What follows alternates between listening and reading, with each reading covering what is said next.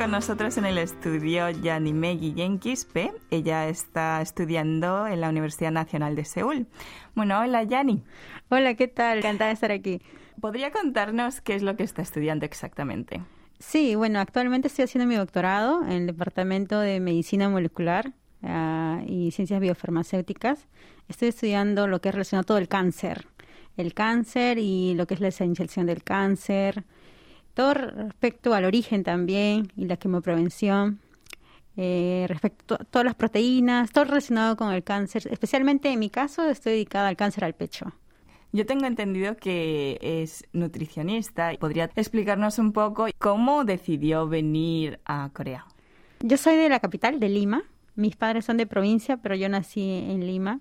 Yo estudié en la Universidad Nacional Mayor de San Marcos, que es una de las mejores, creo decir, Universidad Nacional de Perú. Yo ingresé en la carrera de nutrición en el año 2004 y terminé en el 2008. Y llegué a Corea en septiembre, exactamente en septiembre 2013. Eh, si tengo que decir una razón especial, yo creo que gracias a mi papá. Mi papá por muchos años estuvo por el Asia trabajando, entonces desde niña siempre tenía como postales asiáticas entonces tenía en mi mente de que debería venir a estudiar al Asia. Cuando ya estaba ya más grande, acabando la universidad, encontré, se podría decir, idiomas asiáticos, pero me llamó mucho la atención el coreano. Decidí llevar algunos cursos online, con también con algunos coreanos en ese tiempo. Y cuando se presentó la beca, decidí postularla. No tenía todavía todos los requerimientos, pero estuve todos los días yendo, creo, a la embajada, llamando a la embajada coreana, y hasta que presenté mis papeles y se dio la oportunidad de venir acá, ¿no? Para hacer una maestría en la Universidad de Hallin. Entonces llegué el 2013 para estudiar el idioma coreano. La beca incluye los estudios coreanos y estudio superior, estudio de, por ejemplo, de maestría o de doctorado. En mi caso era de maestría. Eh, y luego de eso, recién, si pasas el examen de, idioma con el topic, puedes iniciar tu maestría. Entonces, yo inicié primero en la Universidad este, Nacional de Busan, para el idioma coreano y luego en la Universidad de Halim para mi maestría. Entonces me trasladé, viví en las dos ciudades, ¿no? Amplié mi especialidad en la Universidad de Halim haciendo más este, ciencias alimentarias, porque antes en Perú solamente habíamos, había estudiado lo que es nutrición. Ciencias alimentarias es otra carrera en Perú, lo lleva a otra facultad, pero en Halim yo pude unir lo que es ciencias alimentarias, justamente el área de ciencias alimentarias y nutrición las dos partes. Se podría decir un poco más completa, ¿no? Entonces, una vez que llegó a Corea, estudiar en una cultura distinta, ¿cómo fue? Creo que al, comienzo, como todo extranjero que llega al comienzo, es un choque cultural, ¿no? Porque si ves más cosas a profundo, sí hay más disciplina incluso. También culturalmente hay muchas cosas de diferencia. Hay unas partes en las cuales no me afectaba mucho porque yo ya tenía ese, ese, ese historial de mi papá, pero al mismo tiempo Sí, fue una etapa difícil, yo creo, al comienzo, porque es adaptación y la adaptación lleva tiempo. Pero después, cuando vas adaptándote y vas encontrando también amigos, que porque tú no eres la única que está en la situación, sino son muchas personas, este, te va dando más fuerza. Creo que te vuelves más fuerte en afrontar los problemas, ¿no? Siempre va a haber caídas y obviamente altos y bajos, pero si tú tienes el enfoque, o sea, lo que quieres hacer, yo creo que igual sigues, ¿no? podría hablarnos sobre cosas que ha podido aprender en Corea por haber estudiado en Corea y no en Perú. Creo que para mí es la mejor experiencia de mi vida porque yo en Perú estudié la carrera de nutrición. A veces la carrera está enfocada de acuerdo a la realidad. Entonces, hay lo que es la nutrición en Perú, hay nutrición comunitaria para hacer proyectos, hay nutrición en deportes, nutrición en marketing, ¿no? pública también clínica, que muchos este, colegas trabajan en área clínica, pero yo había visto, casi todos había tenido la experiencia, trabajé como cuatro años o cinco años más o menos en Perú antes de venir a Corea. Entonces, como que había visto varias cosas, pero sentía que todavía faltaba algo para mí. No estaba totalmente completo. Entonces, yo tenía la opción de hacer una maestría. Dije, voy a hacer una maestría y para ello tengo que prepararme, tengo que saber inglés. Entonces, yo tenía un punto determinado donde salir. Quería hacer una maestría en nutrición para ver cómo es la carrera también afuera, ¿no? Cuando yo postulo a la maestría en nutrición, me dio la sorpresa, ¿verdad? de que hay laboratorios de, del área de nutrición, hay laboratorios experimentales y no solamente hay uno, hay varios. Hay de nutrición epidemiológica, hay de productos naturales relacionados con alimentos. Entonces llego a un campo en el cual para mí es como hacer una nueva carrera, ¿no? Es como que ahondar más cosas o fundamentos básicos bien profundos y obviamente ganas mucho más conocimiento, porque los colegas que trabajan contigo no necesariamente son nutricionistas, son de diferentes áreas. Hay biólogos, hay químicos, todos muestran sus conocimientos. Entonces es más enriquecedor, se podría decir, porque trabajas con chicos con diferentes backgrounds y no solamente coreanos, también hay chinos de otros países. Te das cuenta que es más multidisciplinario. En cambio, allá no creo que tendría la oportunidad de trabajar en un laboratorio como he tenido y la libertad de querer hacer lo que quiero hacer, ¿no? Creo que eso, esa experiencia no creo que podría haberla encontrado en Perú, ¿no? Y ahora que estoy en otra, y esa puerta pequeña que se abrió te abre otra puerta más grande, entonces yo voy más conocimientos, mientras más conocimientos vas leyendo, también interactúas con más personas de diferentes países, diferentes backgrounds, y así va creciendo tu red de contactos también, ¿no? ¿Qué es lo que intenta contribuir o aportar? A mí me encantaría mucho lo que es este aportar la ciencia, así en ciencia como tal, mi carrera, en diferentes laboratorios en Perú pero creo que uno de los sueños más grandes es estar de repente en el futuro trabajar en el área del Ministerio de Salud, ¿no? O de ciencias si que hubiera en un futuro, lo que es la ciencia y tecnología, eh, y también aperturar un poquito más la visión de mi carrera como ciencia, porque se puede aplicar, se puede hacer laboratorios como tiene Corea. He visto, he pasado por tantos departamentos de que antes de entrar a mi departamento de cáncer estuve en departamento de nutrición e inmunología clínica, donde también la nutrición y la inmunología tienen un rol bastante importante. Entonces, no se puede separar la área de nutrición solamente con dietas, a veces que ese es el mal concepto que a veces se tiene en Latinoamérica, ¿no?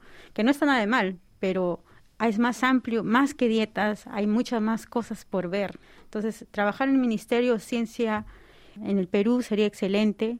También en lo que es la docencia, ¿no? La docencia que a mí me gusta mucho enseñar y explicar lo que tengo, lo que sé, ¿no? Creo que si tienes un conocimiento, no te lo puedes guardar, creo que lo tienes que compartir, porque tarde o temprano siempre alguien tiene que tomar eso y llevarlo y ejecutarlo al final. El ministerio es una de las cosas que me gustaría de ciencia o de salud, incluso también trabajar en lo que es este el organismo mundial de la salud, porque también me llama mucho la atención lo que es la ciencia, al mismo tiempo la diplomacia, la diplomacia científica, la salud pública, ¿no? está esas cosas ligadas. Yo creo que no puedes hacer ciencia si no sabes tampoco política al final. Creo que debes tener conceptos de diplomacia, política, salud pública. Entonces esas cosas se van enriqueciendo con el camino, ¿no? ¿Y está haciendo algún esfuerzo, algunas actividades para compartir esa información que, está, que usted está obteniendo. Sí, justo hace un mes nosotros eh, en Perú tenemos, en Latinoamérica, y también en España existe lo que es Club de Ciencias. Hay Club de Ciencias Perú, Club de Ciencias México, Club de Ciencias España, que son diferentes chicos que están haciendo doctorado en diferentes partes del mundo que son instructores y que se brinda clases a chicos que están en los primeros años de la universidad o en colegio. Como ahorita por la pandemia no hemos podido hacerlo en forma presencial, lo hemos hecho virtual, entonces participamos diferentes instructores de diferentes partes del mundo, no necesariamente peruanos, y damos clases a los chicos peruanos, también extranjeros, dependiendo del taller que ellos escojan, ¿no? Son talleres de ciencia, donde se aplica conocimientos. Entonces, hace poquito tuve la oportunidad de participar en el taller de, de instructora nacional con una compañera este, que está en la Universidad de, de Toronto, de, Ecuador. Entonces hemos sido instructoras de un taller de ciencias, ¿no? lo que es las proteínas y todo ello. Eso y otras iniciativas que estoy haciendo, lo que es este, participando en Sapiens, que es la Sociedad de Investigadores Peruanos en el Asia. Y yo estoy representando a Corea, pero tengo mis otros compañeros que están también haciendo lo suyo, ¿no? Que es más que todo buscar la conexión los, sobre todo que no se pierdan las investigaciones de aquellos peruanos que están haciendo en, en el Asia, ¿no? Porque muchas veces los trabajos no se llegan a conocer. Entonces, la idea es que alguien tome eso y diga, ah, mira, estamos, allá están haciendo eso, en Corea están haciendo eso. Oye, nosotros también podemos hacerlo. ¿Por qué no la contactamos? Así nacen los contactos. Y también casi siempre me contactan chicos en forma personal porque saben que hay una chica que está en, dicen ahí en Corea, ella ha estado ahí, sabe las becas, entonces Hace dos meses la embajada coreana también este, puso un video de los beneficios de estar en Corea, el estudio, entonces eh, yo he participado también, mandé mi, mi, todo mi video, mis fotos, entonces ahí pude un poquito compartir mi experiencia, ¿no? Cómo llegar a ganar una beca, ¿no? Y eso más o menos.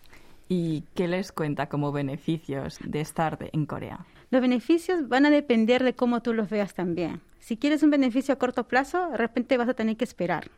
Hay beneficios que son a largo plazo. A mí me ha dado todo paulatinamente. Poco a poco se me han abierto las puertas, porque a medida que yo trabajé en Corea, yo pude publicar.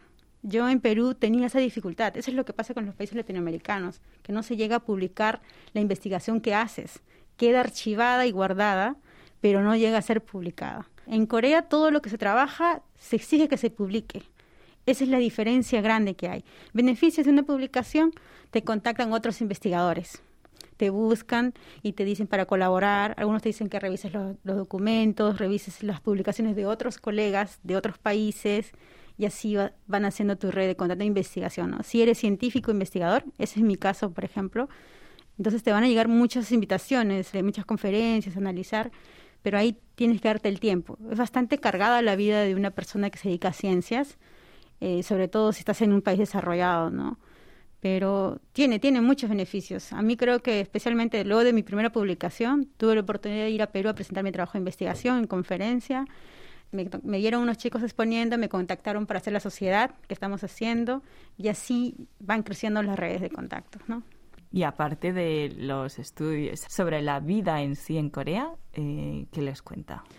De la cultura, que es, creo que cualquier extranjero debe decir lo mismo, pero yo creo en mi caso me siento mucho más protegida porque soy mujer. Entonces, a mí lo que me encanta de Corea es la seguridad. La seguridad que pueda tener. Yo he estado en países de Europa también, pero no he sentido tanta esa seguridad como la que siento aquí. Este, Corea te brinda esa seguridad y esa estabilidad y no tienes ese estrés que hay allá en el sentido de que te van a robar o te van a perseguir. Y otra cosita, en Corea lo más bonito es tener amigos. Creo que la amistad es lo más importante. Y otra cosita linda que pasa aquí, creo que conocerte a ti mismo. Aparte de tener tus amigos también que te apoyen conocer muchas culturas, pero te conoces. Cuando estás lejos de, eh, de casa, puedes reconocer y valorar las cosas que no tienes en el momento. Te conoces a ti misma, pasas por un proceso de introspección y te das cuenta que sí puedes hacer varias cosas. A veces yo pienso que si quieres salir afuera tienes que tener todas las ganas, la disciplina también, la perseverancia y ser fuerte, ¿no? Porque los que salen afuera y sobreviven y tienen años y son exitosos, creo que es por todo por su disciplina y el tiempo que le han dedicado a ello, ¿no? Para mí, a mí me, ha forjado bastante. Si en un momento yo decido ya salir a hacer en otro lugar, yo creo que incluso sería más sencillo, porque ya he tenido mi, mi etapa aquí y cuando que voy a Perú, tengo todo agendado. Entonces todo el mundo me pregunta, ¿cómo haces tantas cosas, Yani, cuando vas a Perú? Porque, tengo, porque esa es la rutina que tengo en Corea. Entonces yo digo, de tal hora a tal hora tengo esto, tengo el otro, igual en mi laboratorio, ¿no? Yo paro todo el día en el laboratorio y trato más o menos de sacar esos tiempos de fin de semana para hacer otras actividades. Siendo nutricionista y también en relación con los estudios que está realizando, supongo que se habrá fijado en la dieta que tienen los coreanos. Sí. Eh, ¿Ha notado alguna peculiaridad? Mira, te voy a mencionar un ejemplo. Yo cuando llegué a Corea, yo tenía mm, unos 15 kilos de más, a pesar que estaba haciendo carrera de nutrición. Sin embargo, aquí yo pude modular mi dieta excelentemente. Aquí en Corea tienen mucho lo que son los bachanes, ¿no? Los que los platitos pequeños con porciones. Comiendo uno, dos, tres de esos me sentía muy saciada, como tiene la cantidad de fibra. Entonces ya no tenía tanto apetito por el arroz. Eh, la diferencia en Latinoamérica, nosotros utilizamos mucho carbohidratos, lo que es el arroz, la papa, depende del lugar donde vengas, pero tienen más carbohidratos, ¿no? Lo que es el maíz, el arroz, la papa, sobre todo los peruanos que comemos mucho, mucha papa, mucho camote. Entonces, en Corea no tienen tantos carbohidratos como, ese, como los que tenemos nosotros, solo creo que se abunda más lo que, según la dieta que he visto, es el arroz, pero otros no tienen. Las medidas complementarias son fibra. Eh, tu requerimiento calórico es suficiente con lo que lo consumes en el almuerzo. Y me encanta de lo que es que siempre en cada restaurante, cuando tú vas, o en cada lugar siempre tiene la descripción calórica para cada producto, para cada comida, tienes una referencia. Eso es lo que le falta en Latinoamérica. No todo lo que el etiquetado, por ejemplo, en lo que no te van a mostrar cuántas calorías tienes en el almuerzo. En Corea sí, incluso el café, ¿no? Entonces, esa parte todavía también le falta en lo que es este allá. Han avanzado con los octógonos. Esa es alguna una modificación que hay allá en Latinoamérica que muestra si son bajos en azúcar, altos en grasas, ¿no? Eso es una, ahorita están con esa política, tratando de ayudar un poco a la población, porque allá abunda más el problema de obesidad. En Corea también he visto algunos casos, han incrementado con los últimos años, estuve leyendo también. Pero a diferencia de Latinoamérica, es ya un problema mayor, porque no solamente es obesidad, sino diabetes y otras enfermedades no transmisibles que aparecen ahí, ¿no? A nivel internacional se habla mucho de que la dieta coreana, como por ejemplo el kimchi, ayuda a, uno a estar mejor en relación a salud. Eh, ¿Usted qué opina? Yo creo que sí, porque eh, la diferencia de la dieta coreana con las dietas este, occidentales, aquí se trabaja mucho con lo que es este, ¿cómo se dice? El ajo, kion sería ya el jengibre, entonces, el kimchi tiene esos componentes, ¿no? Justamente ayudan al sistema inmunológico. Entonces, un sistema inmunológico mejor va a ayudar obviamente a prevenir que estés más fortalecido, ¿no? Nosotros allá no tenemos ese, tenemos, pero no como la intensidad que tienen los coreanos, porque en los, en los bachanes de los coreanos, en las comidas de los coreanos, ¿no? Ellos suelen poner mucho de estos este, ingredientes, mucho garlic, mucho ajo, mucho jengibre, ¿no? Entonces, casi todos los alimentos macerados tienen eso aquí. Allá va a depender de la comida si tiene un roce más asiático, lo van a colocar, pero no necesariamente en todo. Teniendo más bachanes, más fibra, con más, se podría decir, más aditivos, esos condimentos necesarios, el sistema inmunológico va a ser mucho mejor, más resistente, por decirlo así, ¿no? Y bueno, por último, un mensaje que daría a todos esos estudiantes, aspirantes científicos. creo que el mensaje que le diría es que no se detengan. Así se destruye el mundo, como por decirlo así tienen que seguir en sus sueños, ¿no? Que no digan que es imposible porque no hay imposible. La verdad es que no hay imposible, depende de ti, depende cuántas ganas le pongas, depende de cuánta perseverancia, de cuánta disciplina también, cuánto es tu deseo realmente. Si realmente tú deseas llegar ahí, tienes que trabajar en ello, porque está ahí. Las oportunidades se presentan en cualquier momento, pero a veces no estamos preparados para ese momento. Entonces, ay, pero no importa, si ese momento no se dio, pues se va a dar la siguiente. Entonces no puedes parar a tu sueño, a pesar que a veces sientes y dices, ay, no, debí no hacerlo. Siempre vas a tener un sentimiento de inconformidad, pero son momentos, son estadios, son así momentos chiquititos y no tienen mucha significancia. Pero si sigues adelante, o sea, perseguir en lo que quieres, yo creo que sí lo vas a lograr.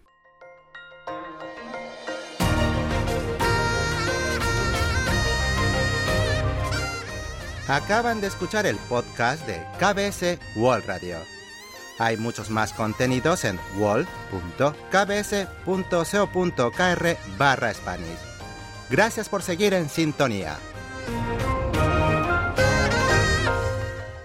KBS World Radio